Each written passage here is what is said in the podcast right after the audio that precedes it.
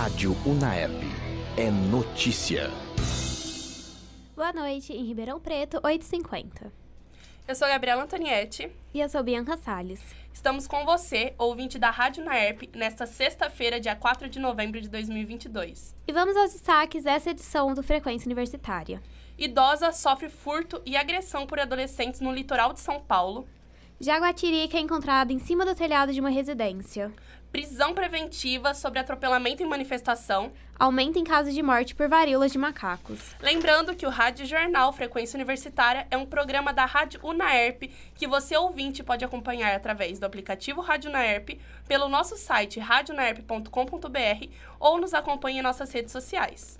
Hoje completou um mês desde o vazamento de gás na cidade de Pontal, interior de São Paulo, onde uma pessoa morreu e muitas outras procuraram atendimento médico para se recuperar de possíveis lesões. Até o momento, as investigações não conseguiram ser encerradas. Porém, temos um avanço sobre substância neurotóxica encontrada em análise feita pelo Departamento de Química da USP, daqui de Ribeirão Preto, em amostras recolhidas do ar. De acordo com o pesquisador Bruno Brandão, a substância neurotóxica encontrada foi o heptano, usado no setor industrial e que, ao ser exposto, pode afetar o sistema nervoso das vítimas. Apesar do relato do pesquisador, o professor Erenilto Paulino Oliveira diz que não é possível afirmar que foi o heptano que causou o mal-estar dos moradores de Pontal, e até mesmo a morte de um deles. Entrando agora no mundo esportivo, vamos conferir com o nosso repórter Carlos Eduardo como ficaram os grupos do Campeonato Paulista. Boa noite. Boa noite. Foi realizado nesta terça-feira, dia 1 o sorteio para o Campeonato Paulista de 2023. Com 16 times participando, a competição ocorrerá dia 15 de janeiro até 9 de abril. No grupo A ficou Santos, Botafogo de Ribeirão Preto, Inter de Limeira e Red Bull Bragantino. No grupo B estão São Paulo, Água Santa, Guarani e Mirassol. O grupo C tem Corinthians, Ferroviária, Ituano e São Bento. E por último, o grupo D do Palmeiras, atual campeão, Portuguesa, Santo André e São Bernardo.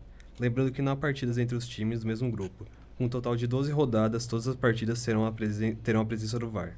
Na quinta-feira do dia 27, na Praia Grande, litoral de São Paulo, uma idosa de 70 anos foi agredida e assaltada por duas adolescentes. As câmeras de segurança flagraram a ação, que pegaram o momento que a Maria das Dores estava na porta de um prédio, aguardando para entrar, quando os adolescentes aparecem de bicicleta e tentaram puxar sua bolsa. A idosa chegou a lutar contra o assalto, mas logo foi jogada no chão, onde no momento da queda, a vítima fraturou um osso acima do tornozelo e terá que ficar dois meses imobilizada. As jovens não conseguiram roubar a bolsa da vítima. Ainda assim, foi aberto um boletim de ocorrência.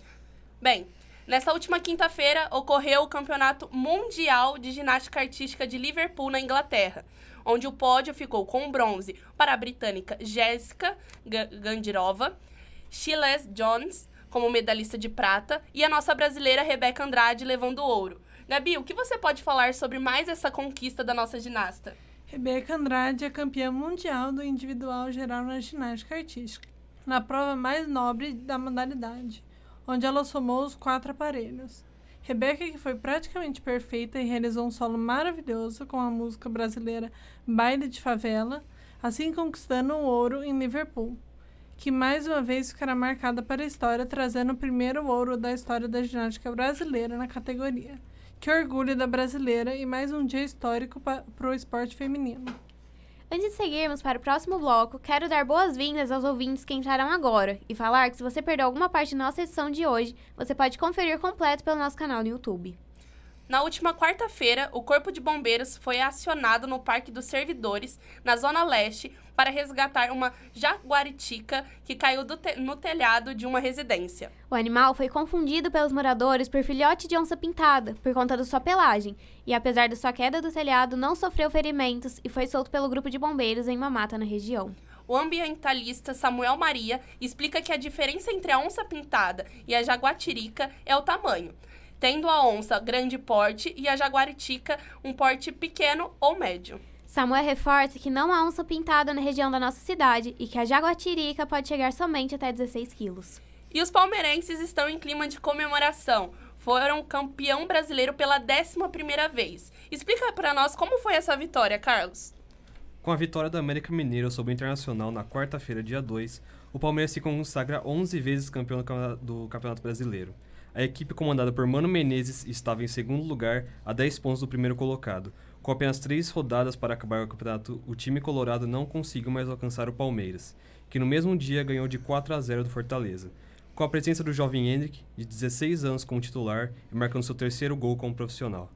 A justiça manteve o homem responsável pelo atropelamento de manifestantes do Mirassol, no interior de São Paulo, em prisão preventiva. O caso ocorreu na última quarta-feira, dia 2, na rodovia Washington Luiz, que teve um, um, vídeo divulgado nas redes sociais que mostra o exato momento em que o motorista segue com o carro contra os manifestantes. Ele só parou o veículo poucos metros depois e deixou no total 17 pessoas feridas, entre eles duas crianças, onde foram encaminhadas à unidade de pronto atendimento de Mirassol. Segundo o Tribunal de Justiça de São Paulo, a prisão em flagrante foi convertida para prisão preventiva, pois o ilícito ocorreu em âmbito de manifestação política e, devido a essa razão, deverá ter uma apuração mais completa sobre os fatos, analisando a real motivação da conduta do atuado, assim como os da, das vítimas que se encontravam em uma manifestação ilegal. Bom, primeira semana de novembro e muitas coisas já aconteceram, mas esse mês temos uma campanha muito importante de conscientização, que é o Novembro Azul. Isso mesmo, Bianca. A campanha é de extrema importância, pois visa a atenção na saúde do homem e prevenção do câncer de próstata. Então, o movimento tem como objetivo conscientizar. Na nossa sociedade, tem um preconceito que envolve o exame de próstata. Muitos homens são diagnosticados a, quando a doença já está em estados mais avançados. Por isso, a conscientização é tão válida, pois se for identificado em fase inicial, o câncer de próstata tem alto índice de cura. Iniciando nosso próximo bloco, vamos falar de um homem de, 30, de 53 anos que foi preso em flagrante na noite de ontem com uma tonelada de maconha. Ele é investigado há três meses. A droga estava escondida em fundos falsos no corredor e no teto de um ônibus escolar que foi parado em Colina. Após o acionamento do canil da Polícia Militar pelos policiais, um dos cães apontou possíveis esconderijos de drogas pelo veículo. De acordo com a polícia, 1.018 quilos de maconha estavam escondidos no ônibus, que foi levado à Delegacia Seccional de Barretos com o apoio da Delegacia de Investigações de Entorpecentes Falando um pouco sobre o esporte da nossa cidade e de Ribeirão Preto, o repórter Carlos traz mais informações de como ficaram os times na Copinha. O sorteio feito pela Federação Paulista de Futebol para a Copa São Paulo de Futebol Júnior aconteceu na tarde de quinta-feira, dia 3. A Copinha acontece a partir de 2 de janeiro, com 128 times. O Botafogo de Ribeirão Preto caiu no grupo 4. Já o Comercial foi para o grupo 11. O Botafogo terá seus jogos disputados em São José do Rio Preto, cerca de 200 km de Ribeirão Preto. Os adversários do Pantera serão Atlético Goianiense, Sampaio Correia e a equipe baiana Olímpica de, Olímpica de Itabaiana enquanto o comercial fará seus jogos em Cravinhos contra Inter de Limeira, Esporte e Volta Redonda. Trazendo um caso antigo, Dr. Jairinho, ex-vereador, acusado de envolvimento na, na morte do menino Henri Borel, de 4 anos, poderá exercer a medicina novamente, já que o registro dele de médico foi reativado no Conselho Regional de Medicina do Estado de Rio de Janeiro. O registro foi renovado por mais seis meses e, assim, em tese, ele pode exercer a função na cadeia, onde pode resultar em redução da sua pena se ele assim prestar serviços de, de saúde internamente no presídio. Ele está detido no complexo de Bangu, na zona oeste da cidade do Rio de Janeiro, desde abril de 2021. Sua defesa apresentou diversas tentativas para que ele respondesse em liberdade, mas todas foram negadas pela justiça. A agenda de vacinação continua dando andamento? Em que idade estamos, Gabi? O Ministério da Saúde recomendou a vacina Pfizer contra a Covid-19 para as crianças entre 6 a 2 anos de idade, com comorbidades, e foi aprovado pela Anvisa. Apesar da vacinação para esta faixa etária possibilitar maior segurança aos pais que as crianças frequentam berçários, escolas e ambientes externos, tem um problema. Tem muitos municípios que não conseguem identificar quem são as crianças com comorbidades. Por isso, deveria ser a vacinação universal. Antes de iniciarmos nosso último bloco, a previsão do clima para esse final de semana é de sol, com mínima de 14 graus e máxima de 28 graus Celsius.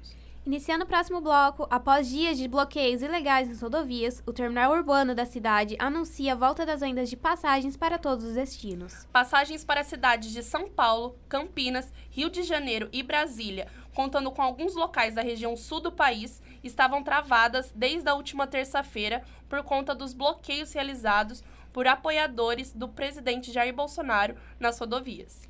Apesar de 21 embarques terem sido cancelados na quarta-feira, ontem tivemos um grande, uma grande parte das rodovias reabertas, o que fez com que novas passagens e rotas voltassem à normalidade entre ontem e hoje.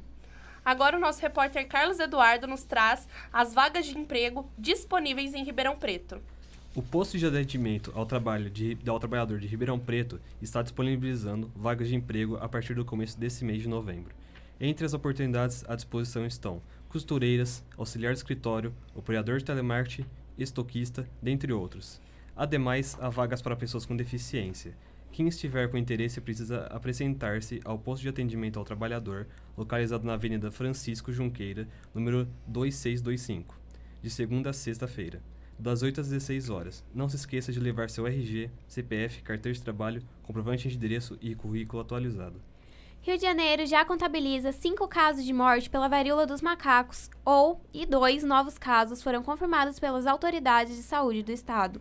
O local onde morreram e o nome das vítimas não foram divulgados. O Rio de Janeiro já confirmou 1.231 casos da doença varíola até o momento, sendo outros 2.665 descartados pelas autoridades de saúde após a investigação. A Secretaria de Saúde continua alertando a população para manter a higiene pessoal e evitar o compartilhamento de objetos íntimos.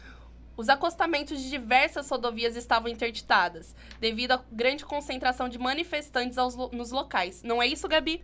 De fato, o trânsito esteve muito movimentado essa semana. Apoiadores do presidente Jair Bolsonaro fizeram protestos em Ribeirão Preto e Franca contra o resultado das eleições para presidente. Nos protestos, manifestantes vestidos de verde e amarelo cantaram o hino nacional e pediram por uma intervenção federal. Esses protestantes não estão de acordo com a nova presidência a ser assumida, apesar disso, não houveram registros de ocorrências.